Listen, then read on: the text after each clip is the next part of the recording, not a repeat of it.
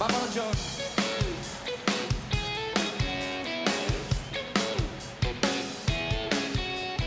Atrapados en la red. Onda Madrid. 101.3 y 106 FM.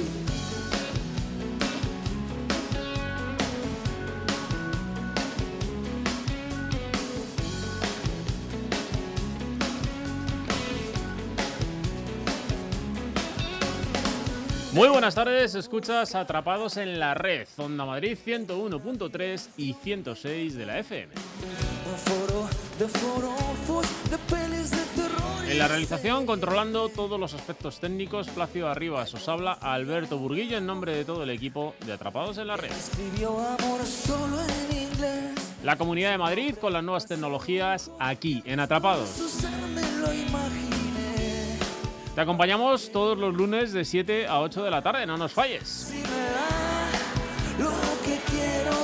Y además puedes seguirnos en www.ondamadrid.es. Llévatelo a cualquier parte del mundo, descarga nuestro podcast o escucha el streaming en directo. Y si quieres contactar con nosotros, lo tienes facilísimo, atrapados arroba ondamadrid.es y no te vayas muy lejos porque comenzamos.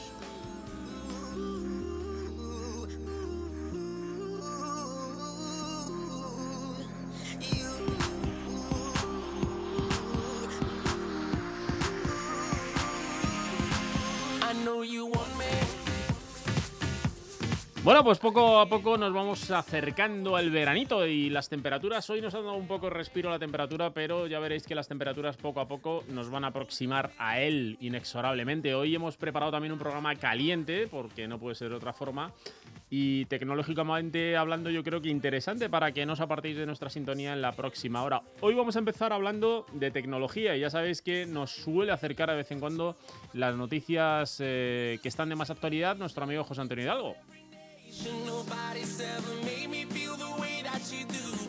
En nuestro blog, Carlos Sonorato va a hablar acerca de ese permiso que solicitan diferentes aplicaciones para instalar, eh, bueno, pues o controlar algún tipo de dispositivos o alguna función de nuestro dispositivo móvil. Yo no soy muy partidario de ello y soy partidario de que leáis claramente cuáles son esos permisos. Pero hoy va a reflexionar Carlos acerca de ello.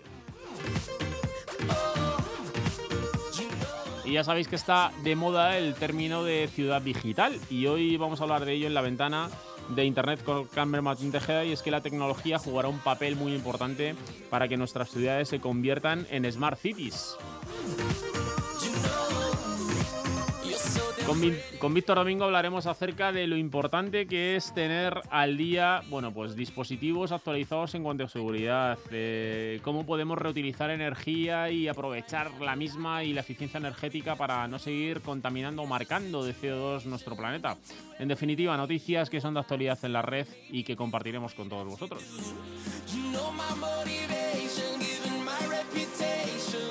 Y por último nos daremos una vuelta por el Instituto Nacional de Ciberseguridad. Ya sabéis que contactaremos con nuestro amigo Marcos Gómez, su director de servicios de ciberseguridad del INCIBE, y compartiremos pues un ratito de charla hablando acerca de incidentes de seguridad que han tenido lugar durante la última semana. Comenzamos.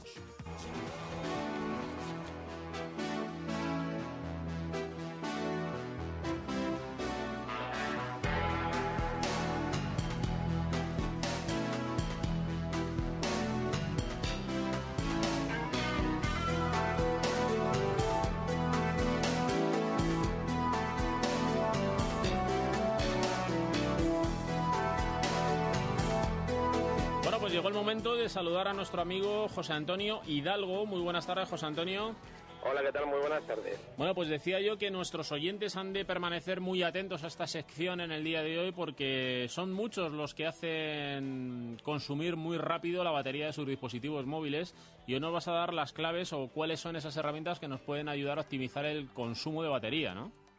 Pues sí, además lo voy a hacer para las dos plataformas ahora principales que hay en el tema de dispositivos móviles. Eh, una es Android y otra es iOS. Entonces vamos a empezar por Android, si os parece. Vamos a empezar por un programa que se llama Juice Defender. Eh, tiene una versión gratuita en el Google Play y otra de pago. La diferencia de una y otra es pues un poquito el tema de la publicidad por la que, digamos, se alimenta dicha aplicación y bueno pues en todo como en todas las aplicaciones tiene un modo por defecto que es la mejor manera de ganar esas preciadas horas extra de batería y luego aparte tiene una completa personalización del, del interface para usuarios un poquito más avanzados, se integra fácilmente, fácilmente con widgets y atajos en, en el propio escritorio. Y bueno, pues la verdad es que está bastante bien a la hora de ahorrar energía, ya que podemos ahorrar más o menos un 40% de energía, que la verdad es que está bastante bien. Y bueno, pues si van a daros cuenta más o menos una batería nos dura un día, pues más o menos duraría un día y medio, o sea que la verdad es que es bastante buena la aplicación. Luego tenemos también otra que se llama Battery Buster, que también es gratuita en el Google Play y bueno, pues puedes activar también la configuración estándar y una personalizada, que también es totalmente gratuita, no hay versión de pago. Luego está también una que está, tiene bastante renombre, que es el Easy Battery Saver, que ahorra tu batería también con una programación incluso de que cuando nos vayamos a dormir podamos desconectar la batería, o sea, pues tipos de conexión como el Bluetooth, el Wi-Fi, incluso los tonos de llamada y tiene cuatro modos de ahorro predefinidos, un modo de ahorro general, uno inteligente, uno super ahorro que incluso te baja el brillo de la pantalla y un modo avanzado. Y luego, por ejemplo, tenemos una aplicación que además de hecho yo también la tengo instalada que se llama Wi-Fi Matic que lo que nos permite esta aplicación es que cuando nosotros por ejemplo salimos del entorno Wi-Fi de nuestra casa eh, o de cualquier sitio si por ejemplo nosotros hemos configurado la Wi-Fi en nuestro lugar de trabajo nuestra casa la casa de algún familiar otro tipo de conexión Wi-Fi cuando nosotros salimos de ese tipo de cobertura Wi-Fi nos desconecta la conexión Wi-Fi nos pasa conexión de datos y viceversa y lo que nos permite esto es que bueno eh, eh, de la otra manera, digamos, tendríamos el wifi y los datos activados, pues conmutar entre uno y otro dependiendo de dónde estemos conectados. Y además lo bueno que tiene es que está diseñada para no consumir batería porque lo hace a través de la triangulación de telefonía móvil y de nuestro operador y no, y no gasta batería. O sea que es una muy buena opción también. Qué bueno. Bueno, pues eh, yo creo que con estos consejos y con estas herramientas podemos sacarle mucho más rendimiento a la vida de nuestra batería. Y es que eh, ya en los propios sistemas operativos de, Android vienen incorporadas utilidades que te permiten ver cuáles de las aplicaciones son más exigentes en el consumo de batería o en cuáles de ellas se ha gastado un porcentaje eh, la batería del sistema, ¿no? Sí, sí, por, supuesto. Entonces, bueno, aparte de estas aplicaciones que tengan los propios eh, fabricantes, bueno, pues hay otros fabricantes que no las tienen, pues la verdad es que es una muy buena opción a la hora de dar batería de no darnos esas sorpresas de que cuando voy a hacer una llamada o voy a intentar conectarme a Internet, pues me veo que tengo un 3%, un 5% de batería y no puedo hacer nada. Bueno, José Antonio, eh, más o menos a ti de media, porque a mí no me dura nada, ¿eh? pero a ti de media, ¿cuánto te suele durar una batería de dispositivo? Pues mira, yo tengo ahora mismo una batería de 3.000 miliamperios y más o menos con un uso normal llego al día. Eh, si intentar aguantarlo un día y a lo mejor tres horas, cuatro horas, tendría que estar cargando el dispositivo, aunque según lo que está viendo en internet es conveniente que no dejemos cargando la batería toda la noche, que es otra de las recomendaciones, sino que lo hagamos eh, cuando nosotros estamos despiertos y controlemos que ese, ese esa carga llegue al 100% y la quitemos para intentar que la batería esté lo menos posible. O sea, que, eh, que lo que hago yo es una mala práctica, por ejemplo. Yo sí, sí, no, pero lo hacemos todo el mundo. O sea, yo me incluyo que yo la dejo por la noche, el, el móvil sigue en carga y entonces dicen que es conveniente que cuando nosotros eh, veamos que ya el móvil a lo mejor tiene muy poca carga, cargarla en tiempo real cuando estemos nosotros, digamos, en una actividad de trabajo en nuestras casas, pero nunca dejarlo cargado por la noche, que no es lo conveniente y es lo que hacemos casi todo el mundo. Eh, José Antonio, también tenías eh, para contarnos consejos útiles para todos aquellos, nos hemos centrado en el mundo Android en cuanto a las aplicaciones, pero también tienes consejos para todos aquellos que tengan iOS, ¿no?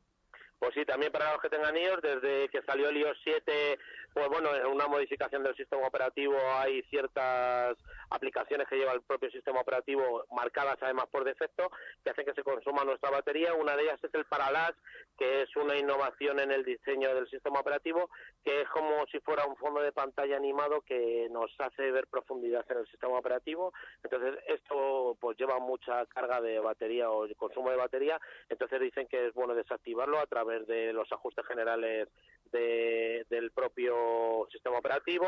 Luego, por ejemplo, también el, AirDrop, que es para compartir a través de nuestra transferencia de datos, pues ya sea por Bluetooth, ya sea Mac o, los propios iMac. También, por ejemplo, pues la red de Wi-Fi, que si no tenemos ahora mismo que ver nada en Internet, tenemos la conexión Wi-Fi totalmente conectada y está consumiendo también energía. Y luego otra de las cosas que eso también pasa también a nivel del sistema de Android y iOS, eh, y de ellos, perdón, es que, por ejemplo, las notificaciones push, que esto voy a explicar a la gente lo que es, que nosotros cuando nos llega un correo nos lo notifica en tiempo real, pues que a lo mejor esa comprobación no nos la haga en tiempo real, sino que a lo mejor nos lo compruebe cada 15 minutos, cada 10 minutos, para que no esté comprobando continuamente el correo. El brillo automático, que también es combinado tanto para ellos como para Android, el que el brillo automático no esté activado, porque está utilizando el sensor de, de nuestro teléfono para controlar el brillo y entonces, bueno, pues siempre se uso lleva también una carga de energía y un deterioro de la batería. Y luego, por ejemplo, también pues actualizar manualmente las aplicaciones, no dejar que se actualicen de, de forma automática. Y luego también la localización de las aplicaciones, por ejemplo, en iOS y también en Android esto pasa, muchas de las aplicaciones como son el GPS o como otras nos quieren notificar eh, si por ejemplo son aplicaciones de comercio o algo que estamos cerca de una zona para mostrarnos las opciones de comercio de ofertas de esa zona, están constantemente haciendo conexiones, también sería bueno eh, quitarlas para que no consumiera energía. Bueno, eh, por experiencia, ¿cuál crees tú que es eh, la aplicación o, o, componente del sistema de nuestros smartphones que nos consumen más batería?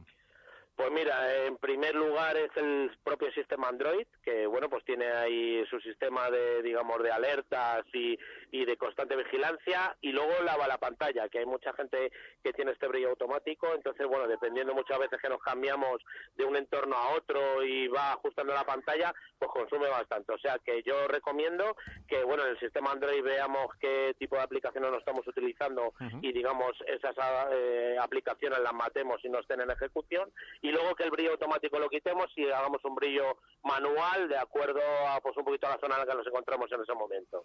Bueno, pues eh, con estos consejos que nos has dado, esperemos que primero aprovechemos estas buenas prácticas para hacer la carga de la batería, porque alargaremos su vida y ¿Sí? por consiguiente también eh, la duración a lo largo de una jornada de trabajo.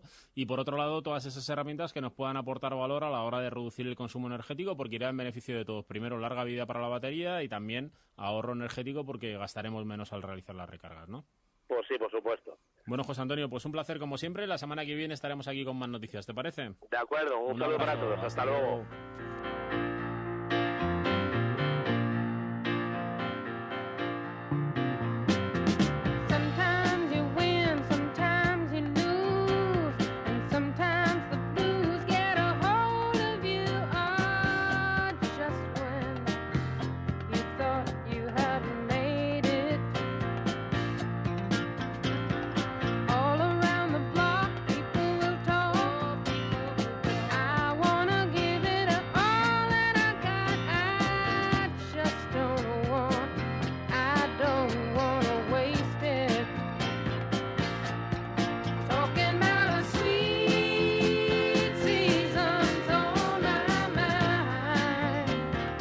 Bueno, pues imagináis lo que sería calentar el agua de la ducha con el calor de los servidores de un centro de proceso de datos. Bueno, pues esto ya puede hacerse. Además hay una startup holandesa que promete ahorros de hasta 300 euros anuales por instalar este sistema. Es una startup holandesa que se ha planteado una cuestión y es por qué no aprovechar el calor de los servidores de un centro de proceso de datos de una compañía para, de alguna manera, aprovechar esa generación de calor, esa disipación de calor y no utilizar otra energía alternativa para calentar el agua que utilizamos en nuestros servicios domésticos.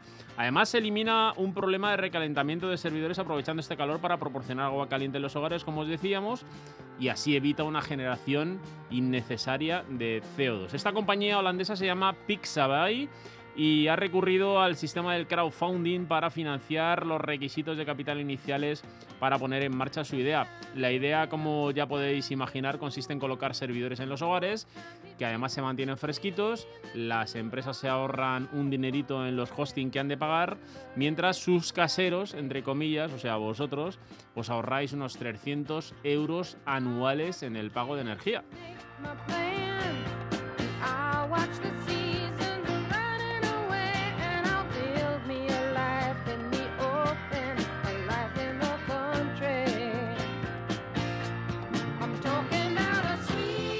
Y esta tarde lo comentaba con Carlos Honorato en Aquí no hay playa, en el avance de contenidos, y es que es una noticia la que vamos a comentar que no queremos que cunda el pánico y que alguno de los que portéis un marcapasos o tengáis algún familiar que tenga un marcapasos, pues se vaya a asustar ahora, ¿no? El tema de seguridad que vamos a hablar al respecto de los marcapasos afecta a grandes empresas donde se hacen las actualizaciones de software necesarias para que estos marcapasos vayan programados y tengan un buen funcionamiento. Y el caso es que ya sabéis que antiguamente había que hacer una incisión al paciente para volver a reprogramar el marcapasos y ahora ya no es necesario, se puede hacer en remoto. Bueno, pues hay una vulnerabilidad al respecto de las bibliotecas de seguridad que utiliza el software que puede poner en riesgo la reprogramación de estos marcapasos. Pero no os pongáis pijoteros que nadie os va a reprogramar el marcapasos en remoto.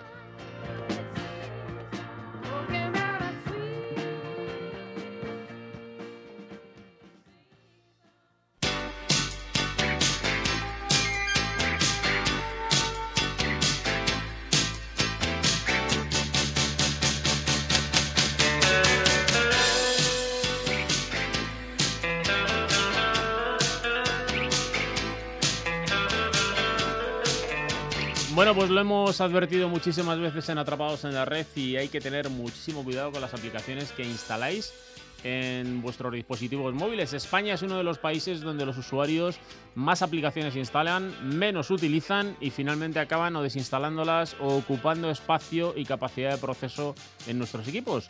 Y lo que es peor, muchas veces ponen en riesgo nuestros sistemas porque damos demasiados permisos a funciones que no le hacen falta a esa aplicación.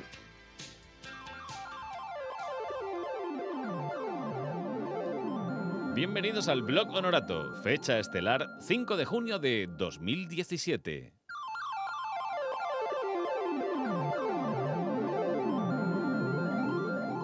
Hoy, permiso para todo.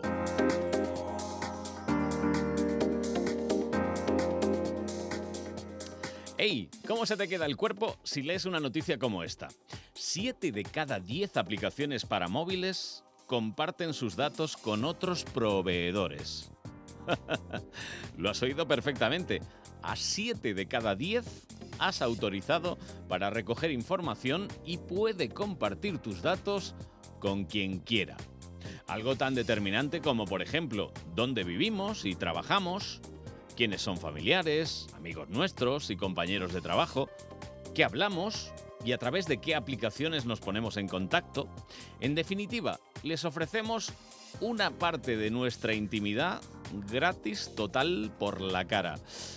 Cuando cualquiera de nosotros instalamos una nueva aplicación del robotito o la manzana mordida, muy educadamente se nos pide permiso antes de acceder a la información personal. En algún caso, lo hemos comentado por aquí, pues es excesivo y nos encontramos con ejemplos como la célebre linterna. Nadie duda que parte de la información que recogen estas aplicaciones es necesaria para que funcionen correctamente. Sin ir más lejos, necesitan datos de GPS porque así se es más fácil que funcione una app de mapas o incluso pues una que tengas de alquiler de coches eléctricos. Pero el problema es que una vez que la aplicación tiene permiso para recoger esa información, puede compartir tus datos con quienes ellos quieran, permitiendo así que terceras empresas hagan un seguimiento de dónde te encuentras, a qué velocidad te mueves y qué estás haciendo. Y la pregunta es, sumando esto a la geolocalización de los dispositivos móviles por los servicios de información e inteligencia, por los de seguridad, ¿alguien duda que vivimos en un gran hermano que controla toda nuestra vida y movimientos? ¿Alguien lo duda? ...101.3 y 106 FM. Y este es un Ford Focus con control de crucero, limitador de velocidad, llantas de aleación de 16 pulgadas y faros antiniebla desde 13.900 euros. ¿Cómo- Perdón, ¿cómo dice? Ya nada. Si te lo decimos tan rápido, es por algo. Date prisa, porque Ford renueva sus exposiciones. 480 coches de exposición a un precio especial. En junio, Ford renueva exposiciones. Financiando con FCE Bank. Condiciones en Ford.es. Red Ford de la Comunidad de Madrid.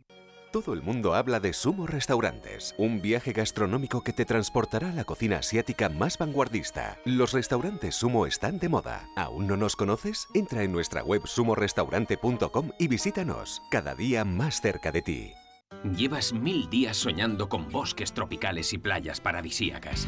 Pues vívelo durante siete noches en Costa Rica desde 1.340 euros. Que además tienes el coche de alquiler y el vuelo directo con Iberia desde Madrid incluidos.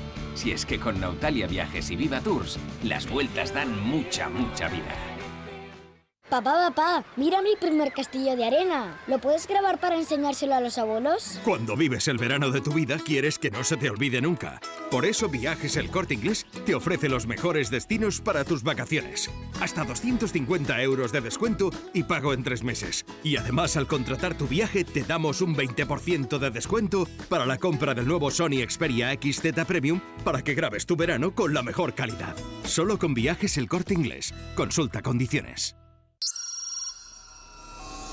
Para dirigir dudas, experiencias o denuncias al programa, nuestra dirección de correo electrónico es atrapados@ondamadrid.es.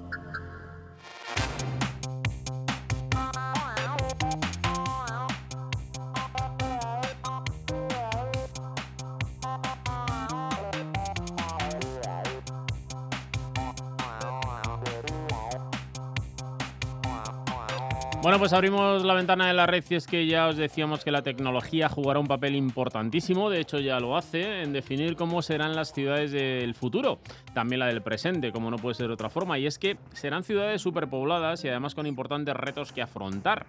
Superarlos con éxito mm, será el transformarse y convertirnos en auténticas smart cities o ciudades inteligentes. Muy buenas, Carmen.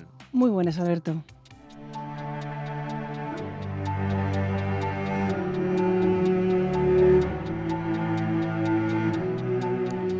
Se estima que en el año 2050 la población mundial alcanzará los 10.000 millones y la mayoría va a vivir en ciudades.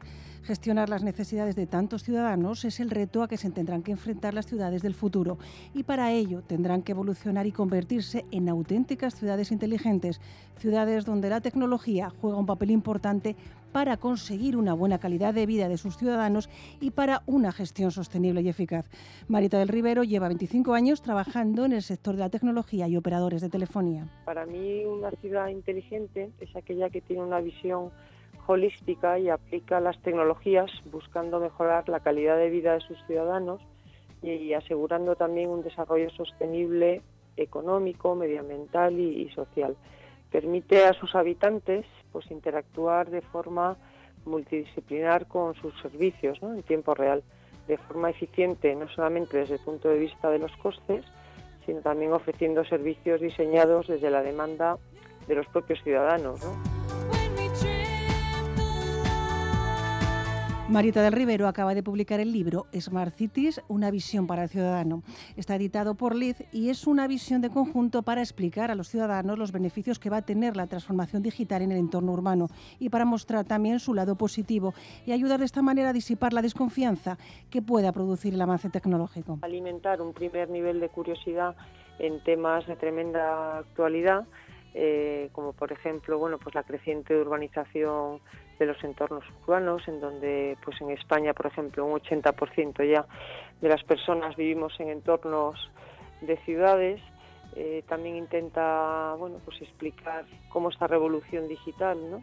que supone pues, el Internet de las cosas, la inteligencia artificial, el mundo de, de todo conectado, el Big Data, pues como toda esta revolución digital si se gestiona bien eh, desde las ciudades, pues puede ser un fruto de progreso económico y desarrollo social.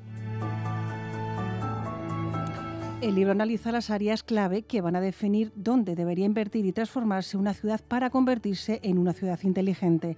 Áreas como la movilidad, la seguridad, el cuidado del medio ambiente o la salud de los ciudadanos.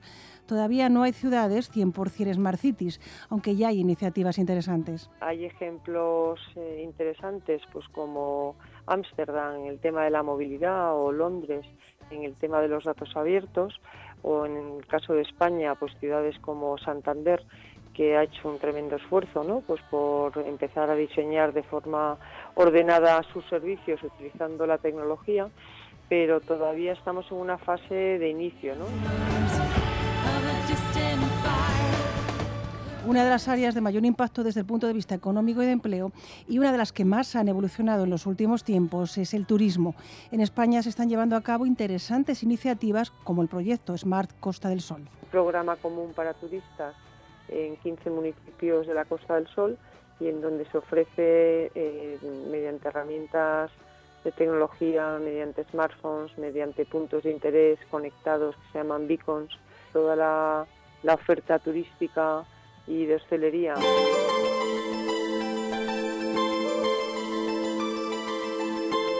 Lo decía Isaac Asimov y lo recoge Marieta del Rivero en la dedicatoria del libro.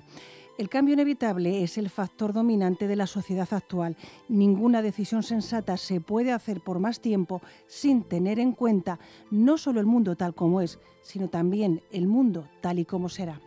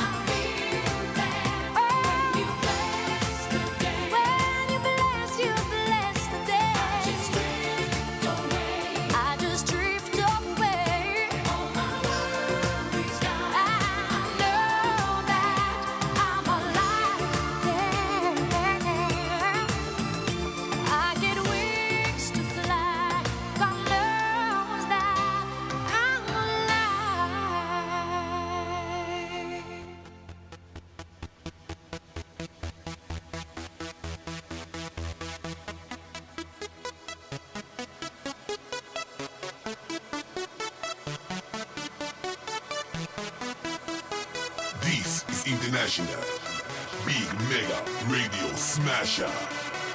I had the time of my life, Bueno, pues en los últimos meses ya sabéis que los medios nos hemos ido haciendo eco de las intensas lluvias eh, provocadas por el fenómeno El Niño costero y que azotaron el centro y el norte del Perú y que finalmente pues se cuantifican los afectados en torno a 118.000, pero lógicamente las redes de comunicaciones de esa zona se vieron afectadas en más de 13 regiones, donde este fenómeno del niño de este año, que ha sido bastante virulento, pues ha impedido que se, que, se pudieran comunicar y que se pudieran lanzar avisos de emergencia, etcétera. Estas situaciones, además, eh, son las que provocan en primera instancia mayor perjuicio a la población que, sumida en un caos total, busca de alguna forma contactar con los medios que les puedan prestar algún tipo de ayuda.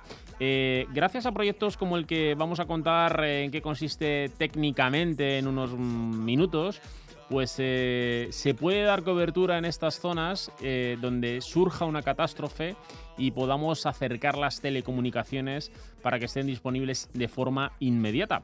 El proyecto ya lleva unos años funcionando, en Atrapados en la Red ya lo hemos contado en un par de ocasiones, se llama Proyecto LUN y es una iniciativa que se desarrolló por eh, Moonshot Factory, dependiente de Google X, que el objetivo que se marcó fue llevar las conexiones a Internet a zonas de difícil acceso o también a zonas donde en un momento determinado pues hubiese una catástrofe a través de una serie de globos estratosféricos. Estos globos tienen en su interior una computadora que con- realmente están eh, por encima del objetivo a unos 20 kilómetros de altura y amplían la red con los beneficios que eso conlleva para la población que está aprovechando esa conectividad.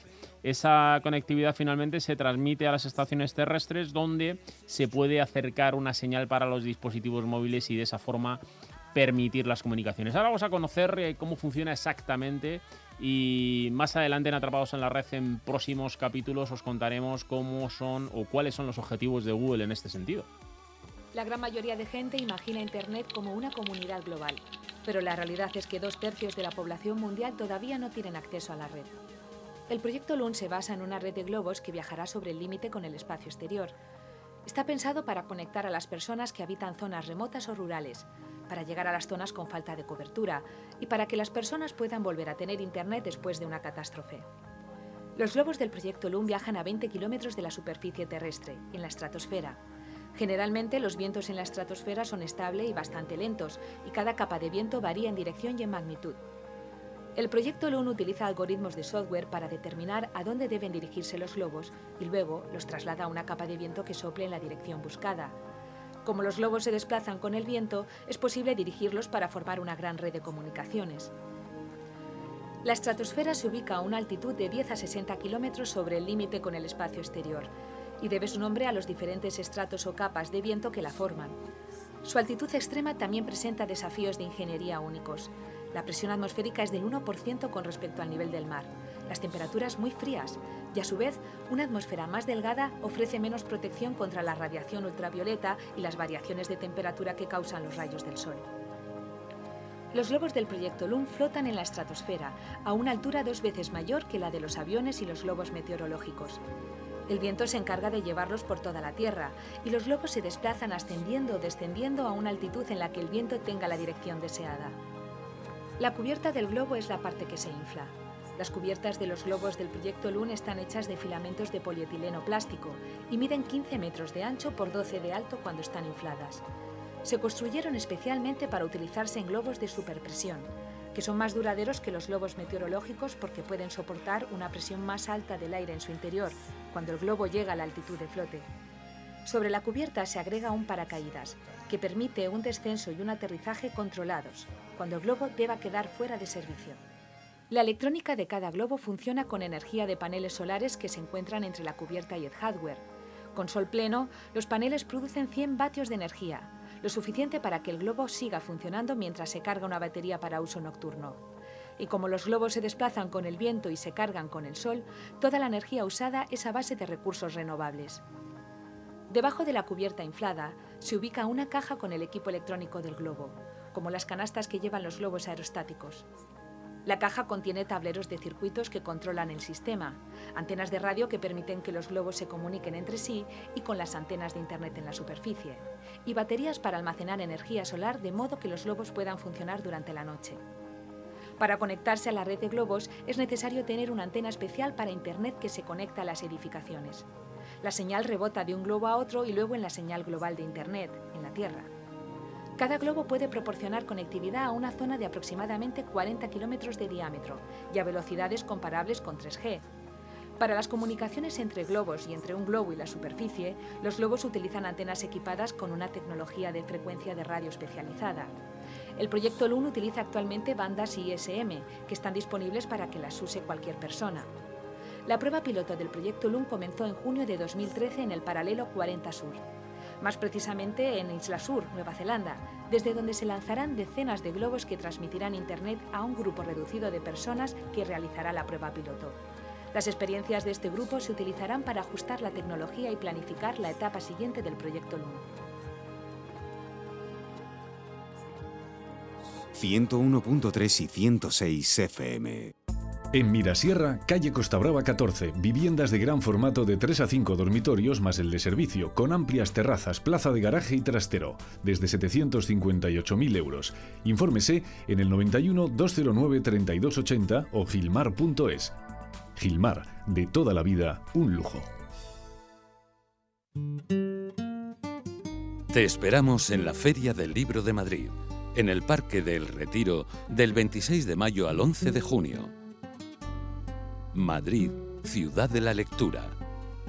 Patrocina Bankia. Papá, papá, mira mi primer castillo de arena. ¿Lo puedes grabar para enseñárselo a los abuelos? Cuando vives el verano de tu vida, quieres que no se te olvide nunca. Por eso Viajes El Corte Inglés te ofrece los mejores destinos para tus vacaciones.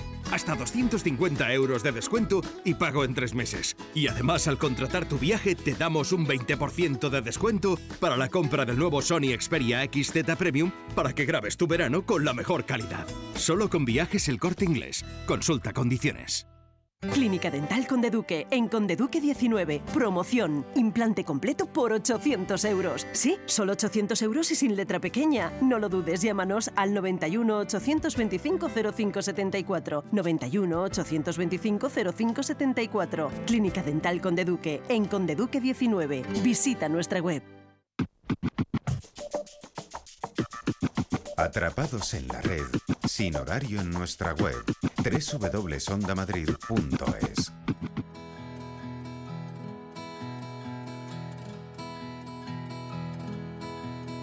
Yo, Yo, al verte sonreír, al verte sonreír, soy. Soy. El niño que ayer fui. Bueno, pues como ya todos o casi todos sabéis, en 2014 Facebook adquirió WhatsApp por más o menos unos 17.000 millones de euros. En la Unión Europea esto no cayó muy bien debido a que el procedimiento no fue el adecuado y no se informó, no se informó en los, los eh, periodos y fechas establecidos a tal efecto y por lo tanto se les multó con 110 millones de euros. Hoy, si cabe, se da un pasito más en esa eh, fusión o compra de Facebook por WhatsApp y es que parece que poco a poco WhatsApp empieza a utilizar las infraestructuras de Facebook, con lo cual aprovecha todas las gestiones eh, o toda la gestión de sus bases de datos, con lo cual aumenta su capacidad y potencia. Pero no solamente eso, y es que la próxima versión de WhatsApp ha anunciado que se podrán utilizar los stickers que ya podéis utilizar en los chats que usáis en Facebook Messenger. Y todo esto, lógicamente, lo que hace es pues abrir una pregunta o una incógnita de cara a los próximos meses. Y es, ¿en algún momento desaparecerá WhatsApp y pasaremos a utilizar Facebook Messenger como mensajería instantánea?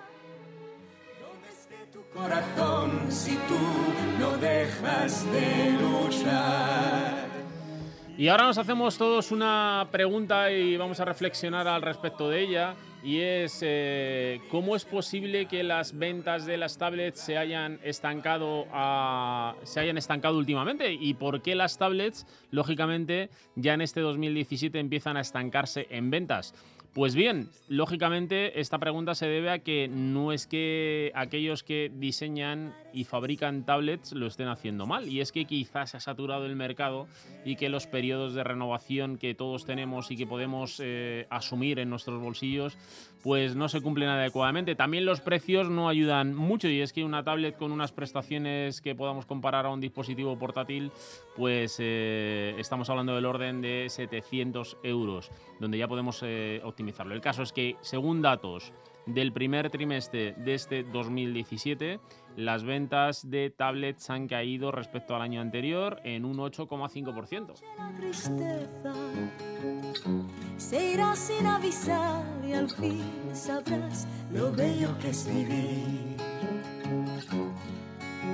Y otra noticia, y aunque le preguntaremos ahora a nuestro amigo Marcos Gómez al respecto, eh, el virus Judy ha infectado ya a millones de dispositivos Android. Se descubrió la semana pasada y la cifra de afectados por esta infección asciende ya a más de 36 millones de usuarios.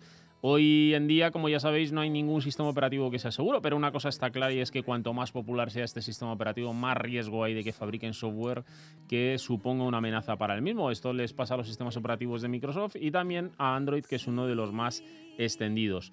El caso es que este virus eh, Judy, como os decía, la cifra que ha alcanzado según Checkpoint, que es quien ha informado acerca de esta amenaza, es de más de 36 millones y está extendido en más de 41 de las aplicaciones que están disponibles en el Play Store, que ya sabéis que es el market de Google donde podéis desinstalar eh, y actualizar aplicaciones. Lógicamente, con esta advertencia lo que tenéis que tener es muchísima precaución en esos consejos que os hemos dado a lo largo del día de hoy, donde os eh, pedíamos que antes de aceptar todos los permisos que os proponen algunas de las aplicaciones tengáis en cuenta si realmente son necesarios o no son necesarios.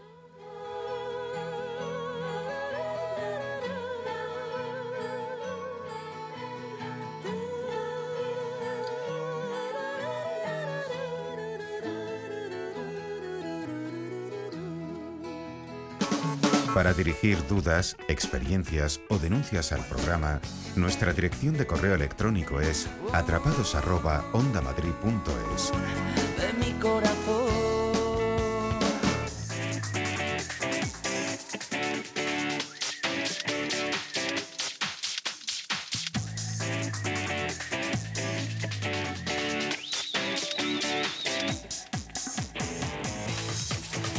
Bueno, pues ha llegado el momento de hablar de seguridad. Ya sabéis que es eh, la última sección de Atrapados en la Red, donde nos damos una vuelta por el Instituto Nacional de Ciberseguridad en León y charlamos con Marcos Gómez, su director de servicios de ciberseguridad. Muy buenas tardes, Marcos. Hola, muy buenas tardes. Y hoy lo hacemos, Alberto, desde un sitio menos habitual, que es eh, en León, pero en el auditorio, porque Ah, estamos bueno. celebrando hoy y mañana el primer foro de género y ciberseguridad como Qué una bien. oportunidad profesional para nuestras jóvenes, que Qué hoy en bien, día pues se bien, están bien. se están hablando de más de 800 y pico mil, 800 800 mil mm, puestos de trabajo en el ámbito de ciberseguridad solo en Europa. Imaginaos cuántos eh, podrían caer en, en España. Así que quien nos siga, quien nos escuche aquí en Atrapados, ¿eh? no solo dice INCIBE, lo dicen muchas de las mujeres que trabajan hoy en día como ejecutivas en grandes empresas tecnológicas. Hay una oportunidad que no deben desaprovechar nuestras jóvenes y plantearse que esto de la tecnología la ciberseguridad es una profesión del futuro que está aquí al lado. Y en esto de la seguridad, que es tu sector, Marcos, eh, eh, supongo que cuando hacéis un foro de género será porque hay muchos más hombres que mujeres eh, desempeñando este tipo de tareas, ¿no? Lo hay, lo hay. A veces eh, rondan con rondan porcentajes que superan el 90%, depende del departamento. Y en el ámbito de la tecnología, pues es eh, hace unos años quizás era más fácil encontrarse alguna informática o teleco, pero últimamente han vuelto a descender las cifras y es preocupante porque, como nosotros os decimos, es una oportunidad laboral que hoy, que hoy está en España, pero también fuera de España, en el ámbito en el ámbito latinoamericano, por decir a- algunos mercados en los cuales eh, sería factible encontrar ese trabajo. Y es una pena, pero bueno, nos gustaría que hubiera más chicas trabajando con los chicos y más hackers, ¿no? Eh, aunque haya alguna, como nombramos eh, hace unos días, como cibercooperante de, de honor, pues a Yaisa, que trabaja en el MPAZ, que es un ejemplo de una chica eh, en el mundo de tecnología y en el mundo de la ciberseguridad. Y además es que gracias a las telecomunicaciones podemos estar trabajando perfectamente desde una oficina ubicada en nuestro es. país o en nuestra propia casa dando servicio a una organización que esté pues en Estados Unidos, por ejemplo, o en Rusia, ¿no? Eso es. Así que nada, apuntarse el tanto. Bueno, pues a animaos, trabajar animaos, sí señor. Oye, Marcos, eh, el Sí. verano yo decía en el arranque, de, en la presentación del programa del día de hoy, que vamos sumando fechas, cada vez estamos más próximos a esa fecha que es el verano y en las que eh, bajamos la guardia porque tenemos más tiempo para otras cosas, tenemos más tiempo también para navegar por internet, pero esto del calor un poco Sí. hace que nos relajemos y hay que tener mucho cuidado porque nos dices tú que empiezan las nuevas campañas de falsas ofertas de empleo, ¿no? Eso es, ya han aparecido. A lo mejor en vuestros buzones de correo habéis encontrado algún mail eh, indicándonos que es relativamente fácil acceder a una oferta de empleo que ganemos entre 500 y 2.500 euros, coincidiendo con esta época estival. Se adelantan un poquito las fechas antes del 21 de junio, pero aquí están y lo que no debéis hacer nunca es eh, pinchar el enlace que llevan esos correos y mucho menos suministrar vuestros datos personales, sean curriculares o no, porque van a acabar en manos de ciberdelincuentes que luego pueden utilizarlos bien haciéndonos algún tipo de estafa o utilizándonos para registrarse en otro tipo de webs y encontrarnos pues con ingratas sorpresas. Así que mucho cuidado con ceder esos datos y no difundamos este correo entre nuestros amigos, aunque nuestros amigos o amigas estén necesitados de esas oportunidades laborales. Son falsas ofertas de empleo detectadas hoy en la red. y muy, muy, muy falsas porque además eh, los sueldos tan altos que ofrecen este tipo de ofertas y con tan poco esfuerzo, eh, quizá os deben hacer sospechar inmediatamente en cuanto recibíais un correo de estas características. ¿eh? Claro que sí, Alberto. Es otra de las claves para identificar este tipo de ofertas falsas. Eh, las grandes sumas de dinero que pagan por mínimos esfuerzos a la hora de trabajar. Bueno, vamos a ver cómo que la justicia siempre hemos comentado que es lenta, pero en muchas ocasiones finalmente acaba ejecutándose y en este caso vamos a hablar acerca de una multa impuesta por un juez y que asciende a más de 185 millones, ¿no? Pues sí, estamos hablando ni más ni menos que de Target, la empresa Target, que en 2013 se eh, localizó una filtración de datos de más de 70 millones de usuarios de este fabricante de eh, tarjetas de crédito y de débito. Y que bueno pues al final el juez no solo le impuso medidas de eh, bueno pues de aumentar y evolucionar su sistema de seguridad para evitar que estos datos acabara- acabaran en manos de ciberdelincuentes sino que además le ha caído una multa, una multa millonaria que podéis observar pues va a escocer mucho en los dueños de esta de esta empresa y va a ser espejo para que otras eh, que están sufriendo eh, fugas de información bueno pues se pongan las pilas y estén atentas porque les puede caer algún tipo de sanción como la que las que van a caer en un momento dado cuando la directiva eh, de privacidad se transponga completamente en el ámbito europeo y se vaya incluso a sanciones que superen el 3% de la facturación de una empresa que haya incumplido con dicha ley. Así que llega tarde, llega quizás algo tarde, pero segura y con una sanción económica importante. Madre mía.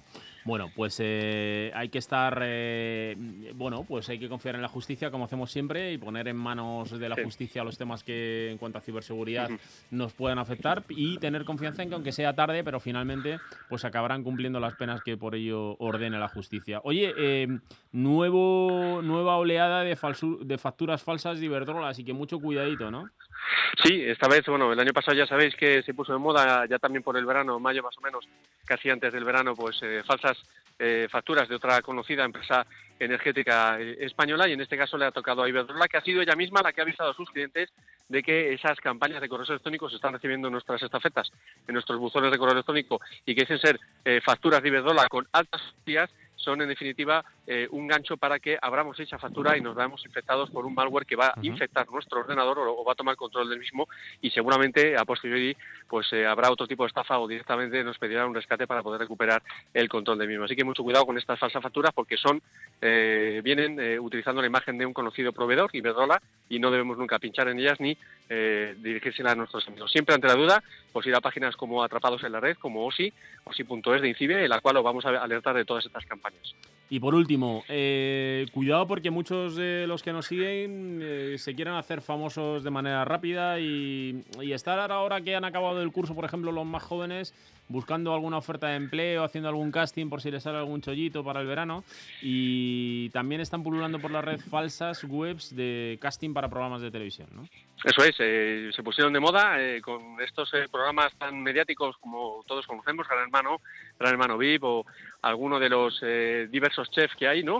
Masterchef y similar, y lo que hacen en estas webs es eh, básicamente recala- re- recopilar nuestros datos que luego se podrán ser utilizados por los ciberdelincuentes para venderlos en la red o hacernos llegar otro o de estafas o intentos de engaño eh, basado en este en estas web de castings. Así que mucho cuidado porque no solo vale estar atentos, sino que hay que utilizar el sentido común y aunque estemos tentados de ser famosos para participar en estos castings y acabar en algún programa, lo que más probable nos pase es que nuestros datos acaben en manos de un tercero Sí, con, eh, con efectos perjudiciales para nuestra imagen digital. Y por último, antes de despedirte, quería compartir contigo una noticia que he leído este fin de semana. eh, y es que, eh, curiosamente, eh, en este 2016, que tú ya lo habías comentado como balance del año, eh, se abrieron 116.000 incidencias en, en el INCIBE que además somos el tercer país que más ciberataques eh, recibimos por detrás de Estados Unidos y Reino Unido.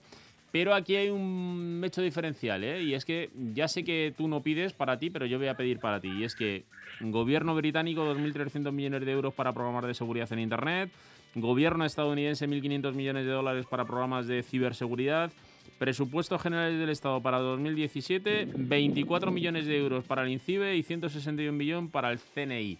Así que yo para aquí, para mi amigo Marcos Gómez y todo el equipo que trabaja en el INCIBE, pues hay que pedir un poco mm, igualarnos a los países que son punteros porque también eh, ocupamos el tercer puesto en el ranking de ciberataques. Así que Marcos, tú no hace falta que digas nada, ya lo digo yo todo, y que está mucho mejor eso de pedir para otros que pedir para sí mismo.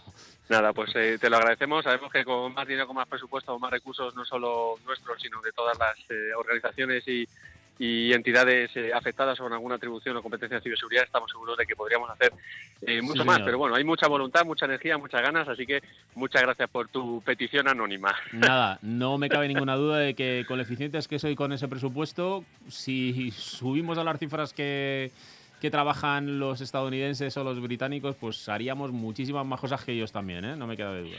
Seguramente podríamos hacer muchas más cosas. Bueno, el tiempo lo dirá. Un abrazo, Marcos, que pases Un buena semana. hasta la próxima, Hasta luego. hasta la próxima semana. Chao.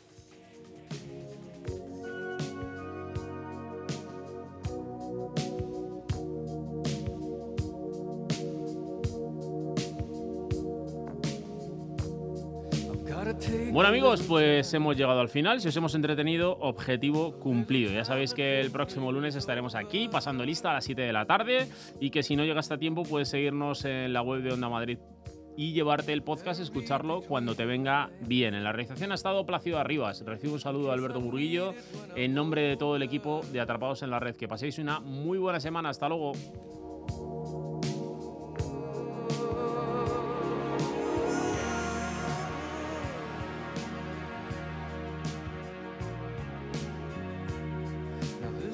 Mountain I must climb